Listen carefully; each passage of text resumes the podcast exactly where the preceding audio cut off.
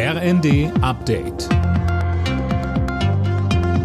Stündlich neu. Auf den Punkt informiert. Ich bin André Glatzel. Guten Tag. Großeinsatz für die Polizei in der Nähe von Mannheim. An einer Schule in St. Leon Roth ist ein Mädchen getötet worden.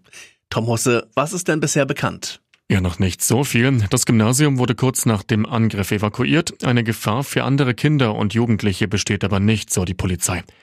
Die Ermittler haben auch schon einen Tatverdächtigen im Visier, einen Mitschüler des toten Mädchens, der sich gerade noch auf der Flucht befindet.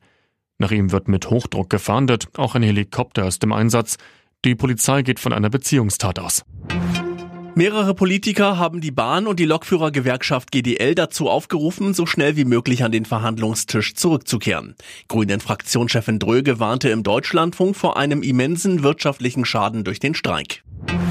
Der Mangel an Grundschülern wird wohl in den nächsten Jahren überwunden sein. Das geht aus einer Studie der Bertelsmann Stiftung hervor. Da heißt es, weil weniger Kinder zur Welt kommen, geht auch der Bedarf an Lehrkräften zurück.